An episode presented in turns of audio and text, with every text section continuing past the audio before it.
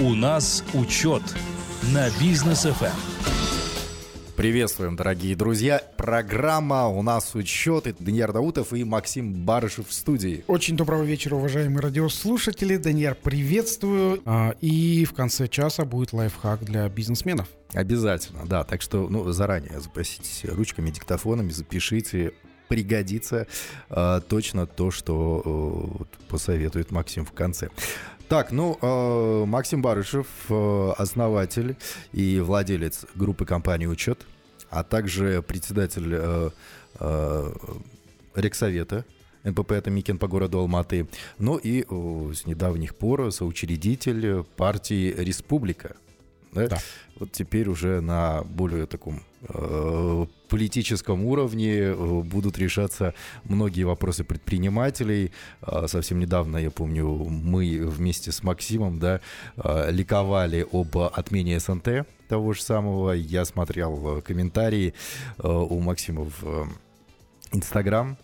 А, называют тем человеком, который действительно сделал огромную работу для того, чтобы СНТ все-таки перенесли, отменили, да, но пока, чтобы он не да. беспокоил наших ну, предпринимателей. Да, по СНТ, вот для бухгалтеров а, как раз-таки еще раз напомню, что э, СНТ внутри Казахстана будет отменен, кроме, есть такая поправка, что кроме спиртного, то есть это алкогольная продукция, кроме а, подакцизных товаров это нефтепродукты, бензин, дизель и так далее.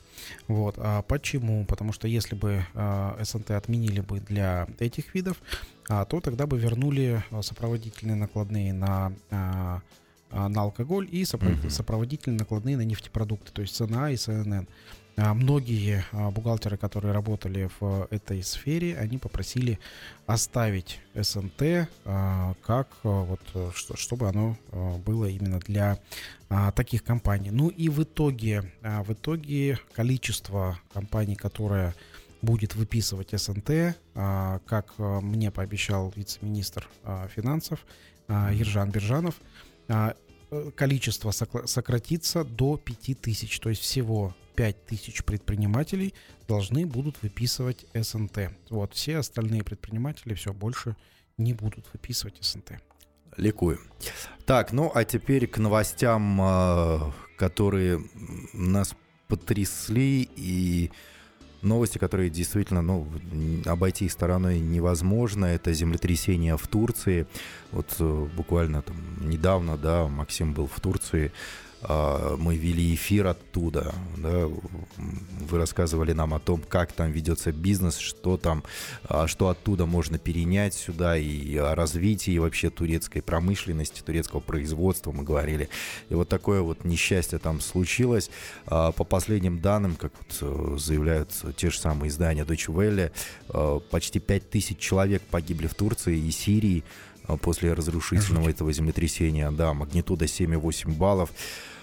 А, многие здания разрушены, там более пяти тысяч зданий разрушены уже по всей Турции, в 10 провинциях наблюдались толчки. Вот. А, но мы же про бизнес, да, понятное дело, что трагедия, и это трагедия для каждого, а, не только жителя Турции, но и вообще для всей планеты. Вот э, что там сейчас ожидается вот после вот таких вот событий, да, потому что нам а, мы живем в сейсмоопасной зоне, нам тоже нужно быть к чему-то готовыми. Да, а, я, что касается бизнеса. Да, я хочу при, принести а, слова соболезнования а, каждому а, близкому а, человеку, а, нашему а, близкому народу, а, близкой стране Турции.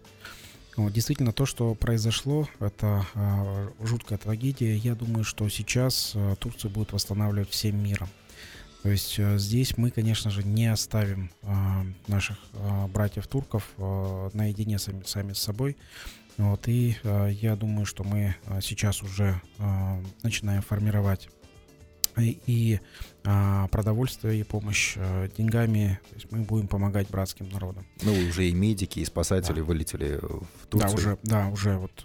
По поручению президента уже вы, вылетели, да, на спасение, на а сейчас пока а, идет только спасение людей, а, подсчет а, ущерба, вот, и в связи с тем, что у нас Алмата также находится а, в сейсмоопасной зоне, вот, хочу посоветовать а, нашим гражданам а, изучить правила поведения а, в сейсмоопасной зоне при толчках. Ну, кратко могу сейчас с эфира mm-hmm. рассказать вот, вот то, о чем я вчера написал пост в Фейсбуке. Я провел инструктаж своим детям, своей ну, маме, э, рассказал, как нужно себя вести. Ну, вспомнили, для себя вспомнил тоже, как, как нужно.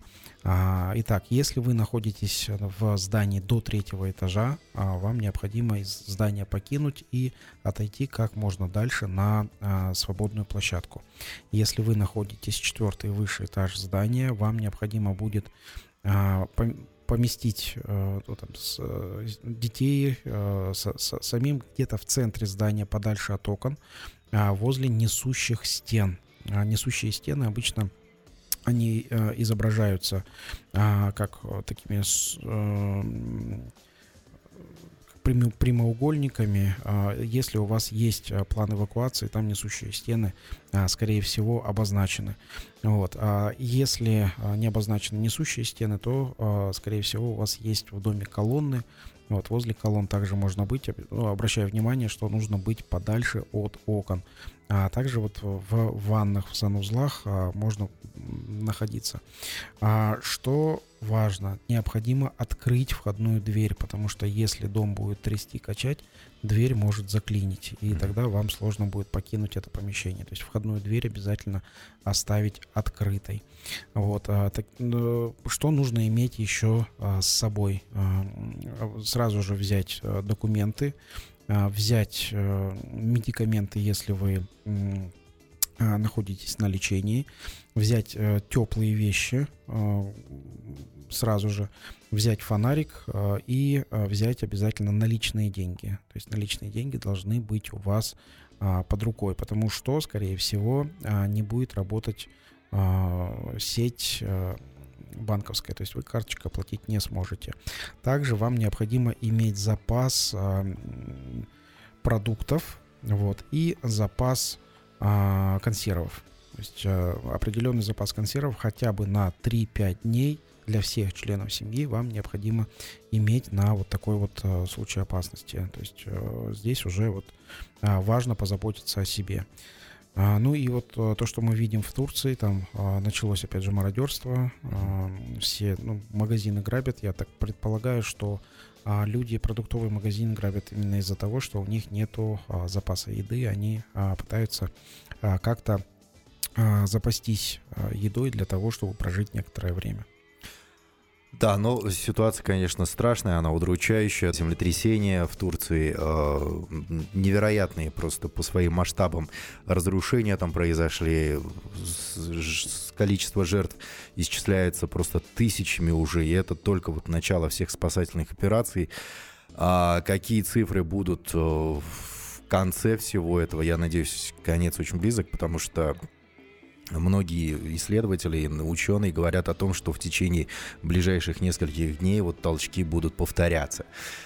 А, но не хотелось бы, чтобы они были вот еще такого же. Да, вот, ну что еще хочу а, сказать, уважаемые радиослушатели. А, я все-таки думаю, что от землетрясений необходимо свое имущество застраховать. Угу. Вот, а, выбирайте страховую компанию, которая а, страхует именно от такого вида стихийных бедствий.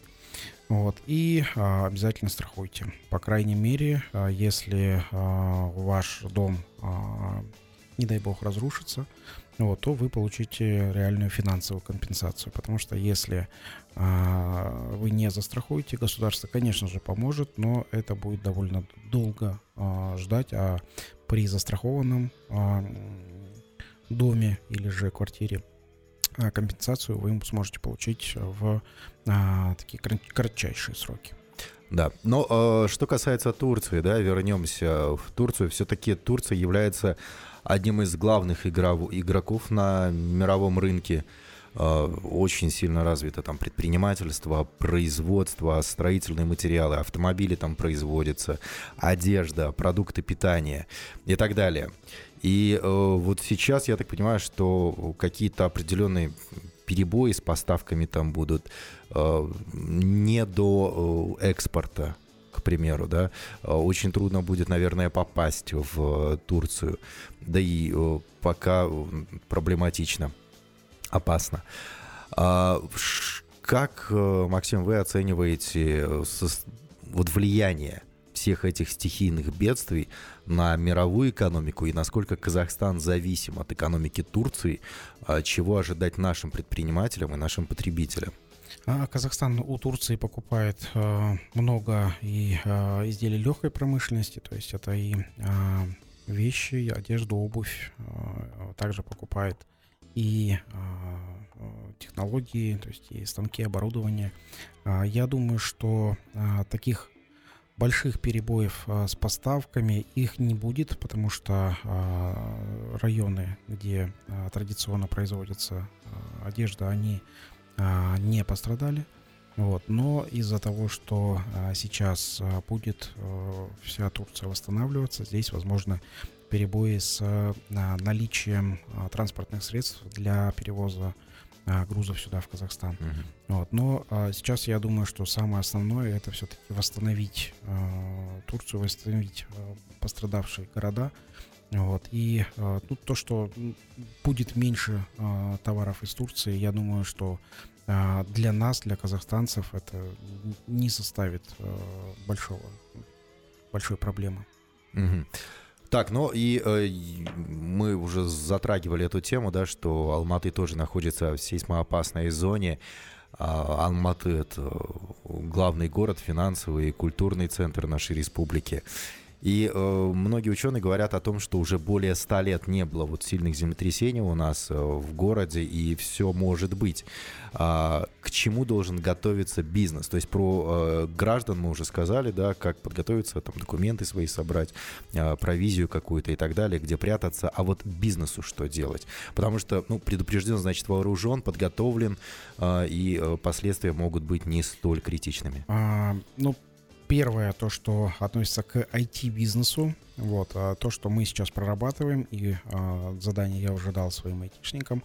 А, первая подготовка к землетрясению – это децентрализованные серверные мощности. То есть, например, если у вас серверы хранятся только в Алмате, имейте в виду, что если произойдет землетрясение, то алматинское серверное пространство, оно будет отключено от всего.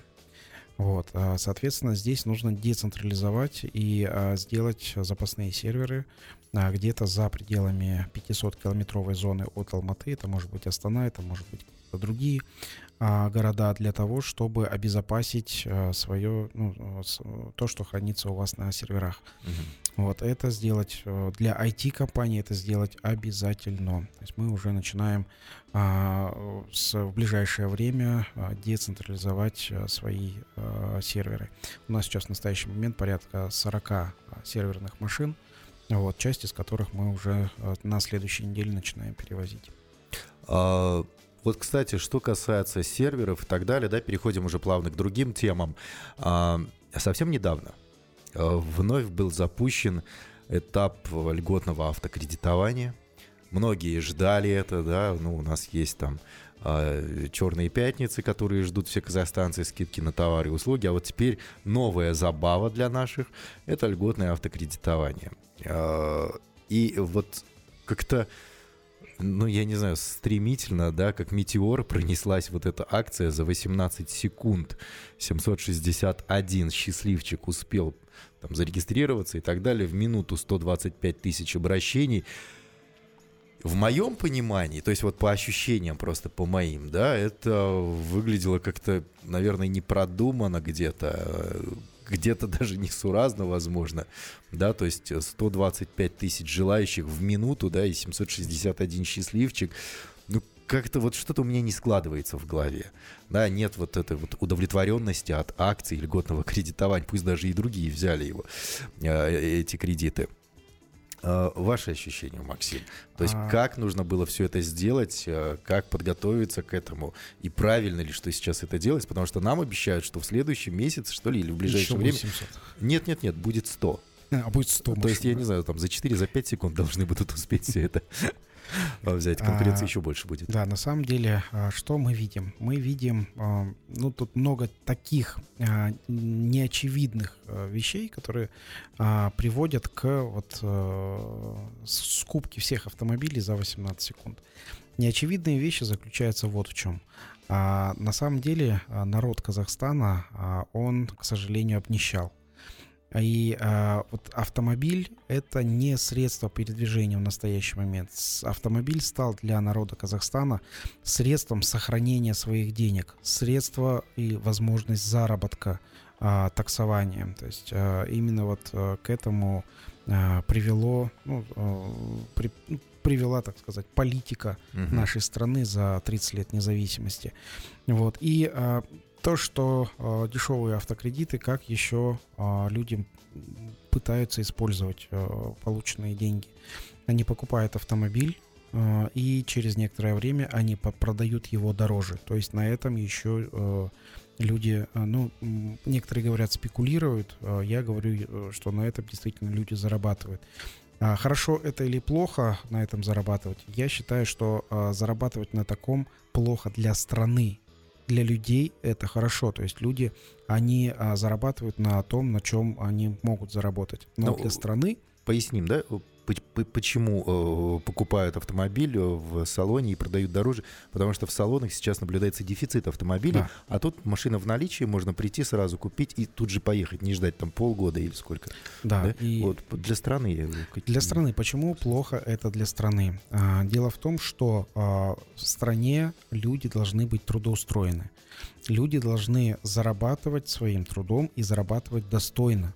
А, официальная статистика у нас в Казахстане, что у нас безработица всего лишь там около 5%, mm-hmm. что в среднем а, по миру а, является очень хорошей. Но официальная статистика и реальная статистика это две разные вещи. Когда официально трудоустроенные также относятся и таксисты, которые просто таксуют, ну, которые нигде никак не трудоустроены, а просто они таксуют. И таких таксистов порядка 100 тысяч. Вот, а, а их, а, собственно, учитывают как а, условные самозанятые. Угу. Вот. А почему и как эта официальная статистика строится? Официальная статистика строится только а, за счет обращений граждан в а, бюро по трудоустройству государственное. Здесь получается, что если граждане стоят в этом бюро записаны, то только тогда они считаются безработными.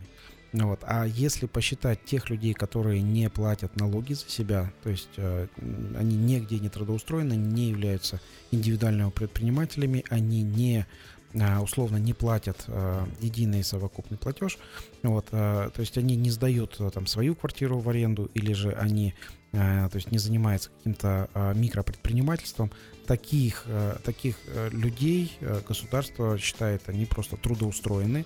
А если они не платят никакие налоги за себя, вот, то в статистике таких людей нету. То есть такие люди называются самозанятыми. Вот, соответственно, здесь получается как? Безработные только те, которые встали на биржу труда официальную государственную. Вот, а, поэтому такая у нас статистика, она а, плачевная. То есть около 5% официально и а, гораздо больше неофициально. Вот. А что еще плохо? А, в Казахстане увеличилось количество людей, которые получают адресную социальную помощь. То есть да. это а, конкретно люди, которые а, не то что не могут найти себе работу, они уже просят у государства деньги, чтобы им помогали. И это, к сожалению, не только инвалиды, Э, не только люди с э, увеличенными потребностями, не только а, многодетные, это уже вполне а, нормальные люди, которые а, просят помощи у государства. Я считаю, вот поэтому для государства это плохо. Что, что должно делать государство? Государство, оно должно сделать такие правила работы предпринимательства, вот, чтобы предприниматель мог трудоустроить как можно большее количество к себе на работу. Угу. Почему именно предприниматели? Потому что государственная машина, то есть это госслужащие, это сотрудники квази-госсектора, а, это а, ну, раздутый штат, он не приводит государство к успеху. любое государство к успеху приводит именно частный сектор, именно частное предпринимательство. Это те люди, которые э, обладают частной э, инициативой, предпринимательской инициативой, те, которые строят э, там хотя бы э, мини там какие-то э, свои предприятия, нанимают хотя бы там 3-5 человек. Это уже большое дело для, э, для страны. Вот, поэтому здесь государству необходимо проработать такие э, правила игры, такое налоговое законодательство, такое э, социальное законодательство, чтобы э, открывать свой бизнес у нас в стране, это было э, выгодно, это было похвально, это было почетно. Вот, э, именно об этом, кстати, э, вчера говорилось на съезде э, партии Республика, который прошел в городе Астана. Э, здесь мы уже официально заявили о о том, что выходим на выборы, о том, что выходит, список сформирован э, и в парламент, списки сформированы уже и по маслихатам городским и региональным. Вот, поэтому с повесткой улучшения бизнес-климата в стране выходит партия Республика. Ну, мы желаем только всего наилучшего, да, вот в этой Спасибо. гонке на выборах, потому что хоть кто-то теперь начнет прям точечно заниматься э, проблемами бизнеса, потому что раньше о бизнесе говорилось, но говорилось как-то в общем, да. Теперь каждый вопрос будет решаться, я очень надеюсь, индивидуально. Вот что касается, кстати, э, простых правил и так далее. Э, ну, тут нам рассказывают о том, что майнинг в Казахстане теперь будет законным, легальным.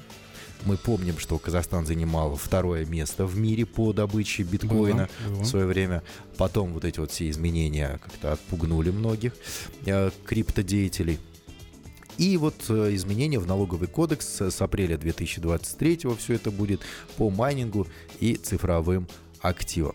Здесь большие вопросы возникают. Э, теперь э, майнеры должны быть максимально открыты, максимально прозрачны. С одной стороны, да, это хорошо, но с другой стороны, не слишком ли э, будет вот это вот все у нас зарегулировано, как мы любим говорить здесь?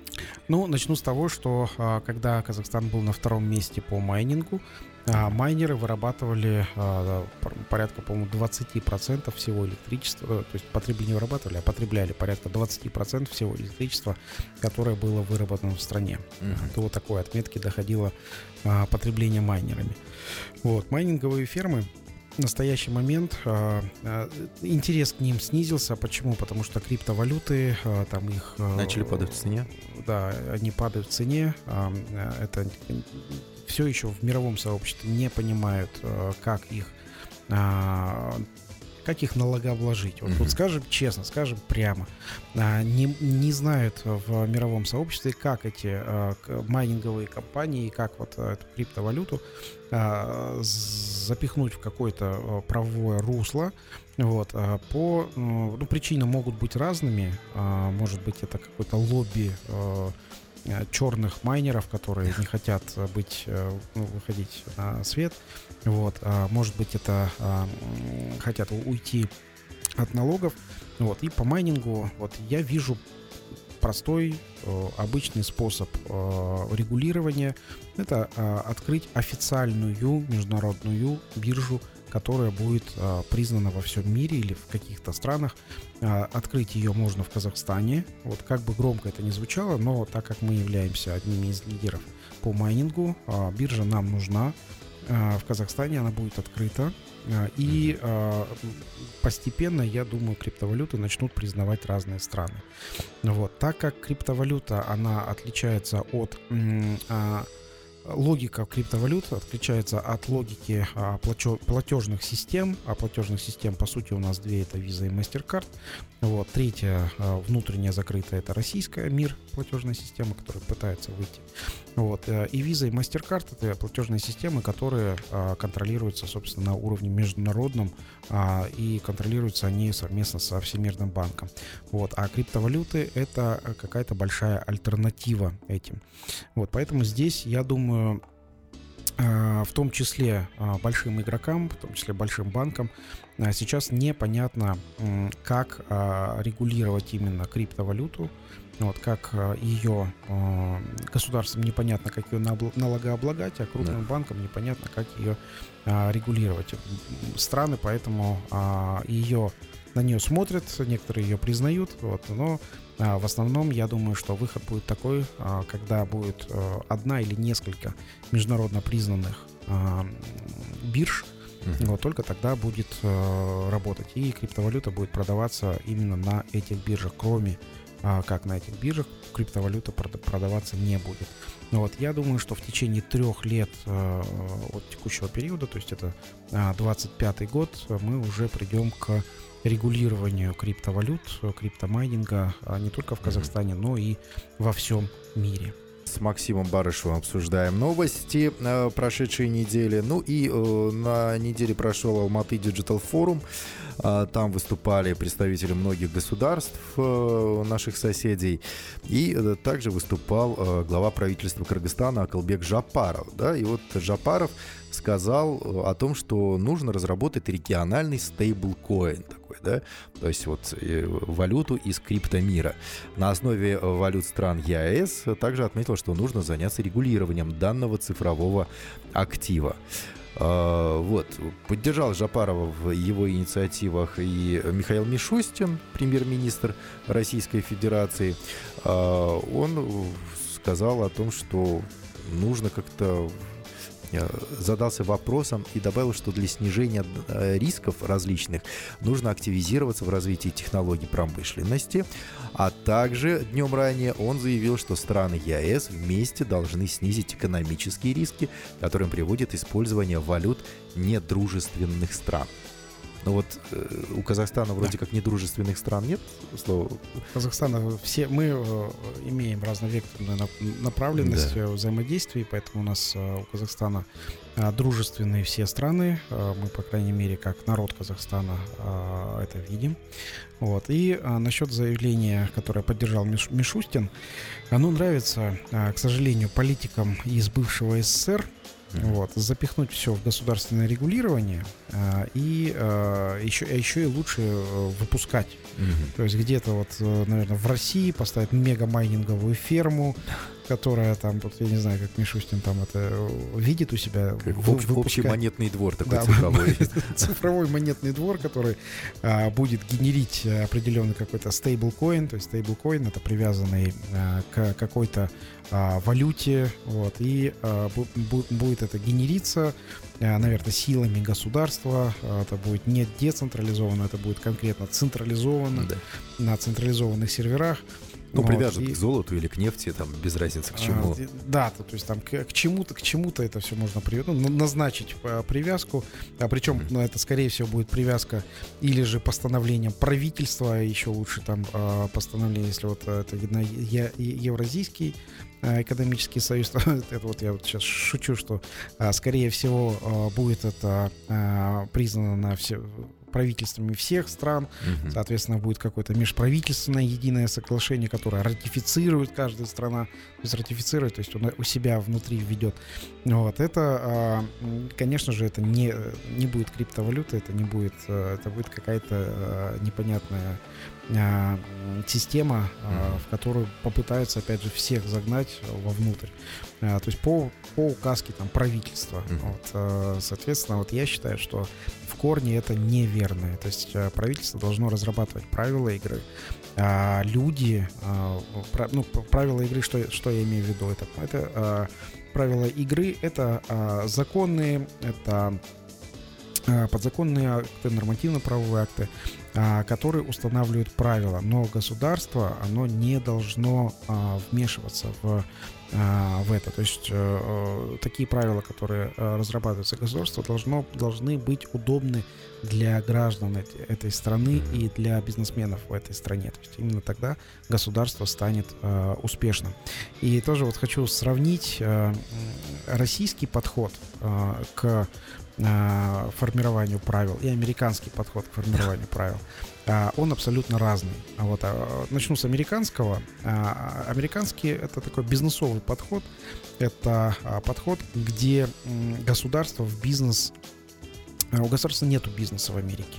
То есть государство не занимается бизнесом от слова совсем. Uh-huh. То есть если это американские нефтяные компании, это нефтяные компании. Там нет о, участия государства. Там есть участие фондов. А фондах уже есть деньги а, людей, граждан Америки и, и других людей мировых. Именно фонды, а, они уже а, или большие акционеры, они управляют через совет директоров, совет акционеров. Вот, примерно так. Это происходит в Америке. А что происходит у нас в Казахстане, что происходит в России, это постсоветский такие, такой подход. А государство, вот, оно имеет бизнес. То есть государство прям в бизнесе. Национальные компании да, различные, да, нацкомпании, которые да. самые богатые в стране, да, кстати. квази-госкомпании. Вот. И когда я смотрю на подход э, американский и подход э, э, наш постсоветский, вот, я вижу то, что нам от постсоветского э, надо отходить. Почему? Потому что это планово регулируемая экономика, вот, э, ну и э, она не способна развиваться. То есть здесь э, внутри государства, если бизнес внутри государства, э, там люди э, думают пла- планами бюджета. То есть э, освоение бюджета. То есть э, вот такое понимание есть, как освоение бюджета. Выделили бюджет, и бюджет надо освоить. А в бизнесе... Самая трудная задача — потратить деньги. Да. Вот, освоить бюджет равняется потратить деньги. Вот, в бизнесе э, эти деньги надо заработать.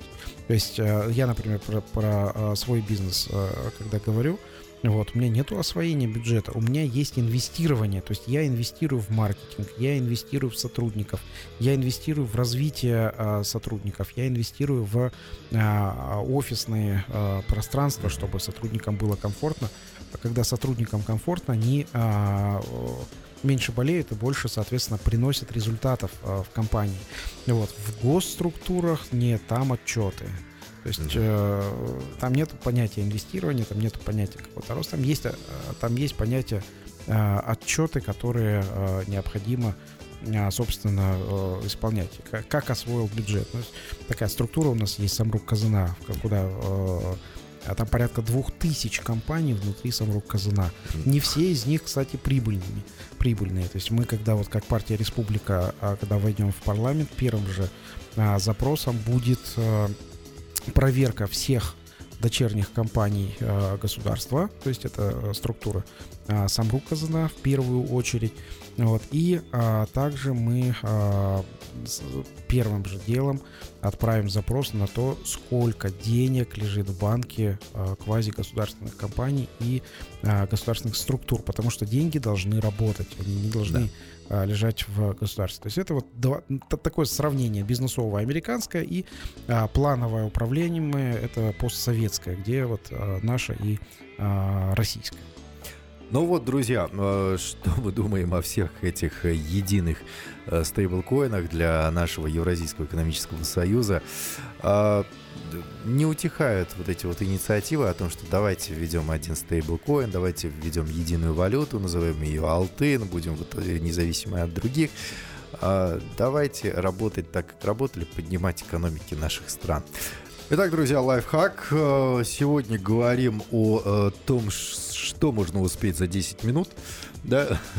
А, в частности, вот что касается бизнеса, инициатив, инвестиций и так далее. А, у вас 10 минут. Тема сегодняшнего лайфхака. А, Максим, ну вот у нас до конца э, нашего часа осталось 8 минут. Что мы успеем за 8 минут рассказать? Вот, вот сейчас, да, лайфхак сегодня называется «У вас 10 минут». А, ну, как обычно, посоветую взять а, ручку, блокнот или же а, включить диктофон. И хочу начать э, свое выступление с шутки. Вот, э, что можно успеть за 10 минут. Я думаю, шут, шутка приличная, потому что у меня сразу... Да, шутка приличная, вот, так как за 18 секунд э, у нас ну. 700 машин разобрали. Угу. Вот, соответственно, математически мы понимаем, что 30 раз по 18 секунд в 10 минутах, вот, то, соответственно, здесь можно распродать там хороший большой автопарк за 10 минут. Ну, все, наши казахстанцы об этом только мечтают.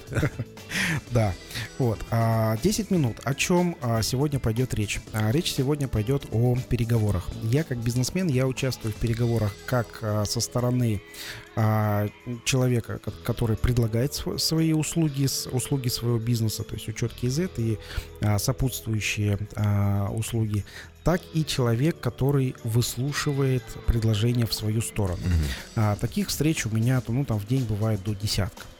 А, и я не всегда могу уделить большое количество времени а, потенциальному а, человеку, который хочет мне что-то предложить, что-то продать. Вот. Конечно, я со своей командой готовлюсь к этой встрече. Если а, человек ко мне приходит, изучаю заранее а, его а, предложение. Вот. И а, после изучения тем, кто а, мне интересен, а, вызываю а, к, а, к себе в офис, или же мы организуем а, встречу через Zoom. Mm-hmm. Вот. А, и к сожалению, у меня бывает такое, что время мое ограничено, и а, я говорю, что у вас 10 минут. Вот. А, и Удивляете. Тогда, да, и так, тогда удивите меня, да. да. Вот. А люди а, тогда теряются. А, скажу так, что а, люди обычно готовят большую презентацию, там время для обсуждения, а, какие-то на, на, сразу на первой встрече а, есть такие вот а, люди, которые готовят сразу договор для подписания. Вот, то есть все сразу же, вот здесь вот ручка, вот мы, мы все с собой взяли, подпишите деньги и счет на оплату. Ну вот деньги уже этот. А, ну скажу так, что а, так я не делаю никогда, не, сразу не а, подписываю договор и не оплачиваю. Но вот бывает, что а, люди готовятся к а, часовой презентации, там как минимум на 40 минут. Вот. А времени у меня действительно 10 минут. Mm-hmm. Вот. И я говорю, ребята, у вас 10 минут. И тут они начинают теряться, и 5 минут они просто что-то из себя начинают выдавливать. Вот, там, э, вот, а вы посмотрите, ну и вот так вот, там что-то что такое несуразное.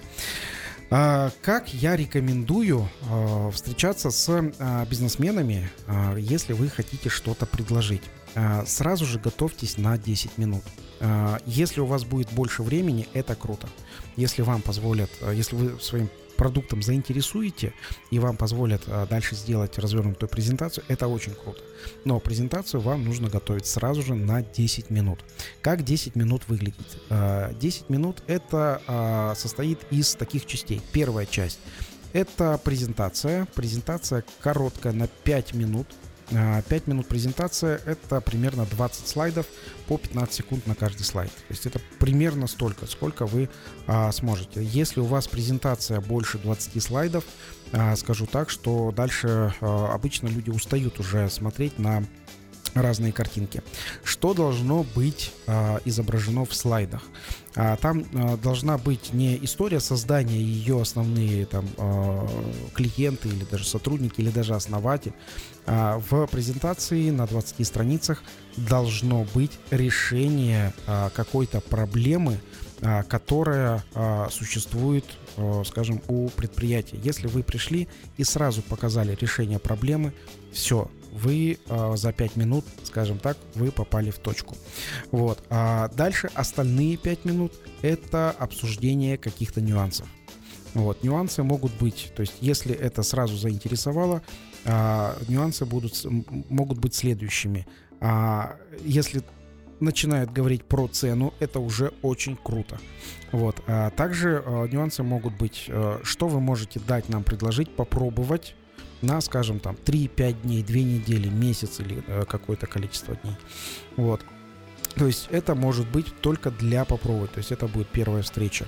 А договоры на первой встрече обычно не, а, ну, не делаются, потому что договоры это а, больше юридический аспект, там нужно погружаться. Это следующее. Это уже следующее. Если на первой встрече у вас, а, кроме презентации и пробной как услуги или продукта, у вас на первой встрече попросили договор и а, начали на первой встрече обсуждать а, финансы, бинго э, вы попали к самому лучшему клиенту, который уже готов у вас что-то купить. Вот. Либо вы самый лучший продавец, который убедил клиента. Да, или, или вы самый лучший продавец. Вот. А встречи. А, Сейчас я встречи часто провожу через формат онлайн, через э, программу Zoom, э, поэтому, э, скорее всего, назначать встречи э, в офисе это будет уходить уже э, в, ну как-то, как как-то оставаться в прошлом, mm-hmm. вот, но э, онлайн встречи э, будут развиваться, расти, поэтому делайте красивую презентацию, которую можно будет посмотреть с мобильного устройства, с мобильного телефона. Вот я, например, провожу встречи через а, когда нахожусь в пути, вот, это вполне допустимо, то есть мне для встречи не нужно находиться в офисе. Технологии позволяют, презентацию а, можно проводить, когда вот я... Ну, главное, что э, не за рулем. Вот такие вот лайфхаки. Спасибо. Заинтересуйте, э, сделайте э, доклад на 5 минут и 5 минут для обсуждения. 20 слайдов максимум, слайды красивые. Э, не ставьте в слайды там историю компании, каких-то там себя любимых. Не а, лейте воду. Не лейте воды, а давайте решение проблемы. А, ну, я так понял, что многие наши слушатели сегодня узнали, как можно презентовать э, Максиму Анатольевичу э, свои проекты, вот, э, предпочтения Максима. Но и действительно универсальные такие правила. Спасибо большое, Максим, за сегодняшний эфир. Много тем обсудили, животрепещущие в том числе. Мы встретимся на следующей неделе, посмотрим, что же преподнесет нам мир и Казахстан в частности, какие новости, что мы будем обсуждать в следующий вторник. Всем хорошего вечера. Всем желаю хорошего вечера, удачи в бизнесе и делах. Всем пока. Пока.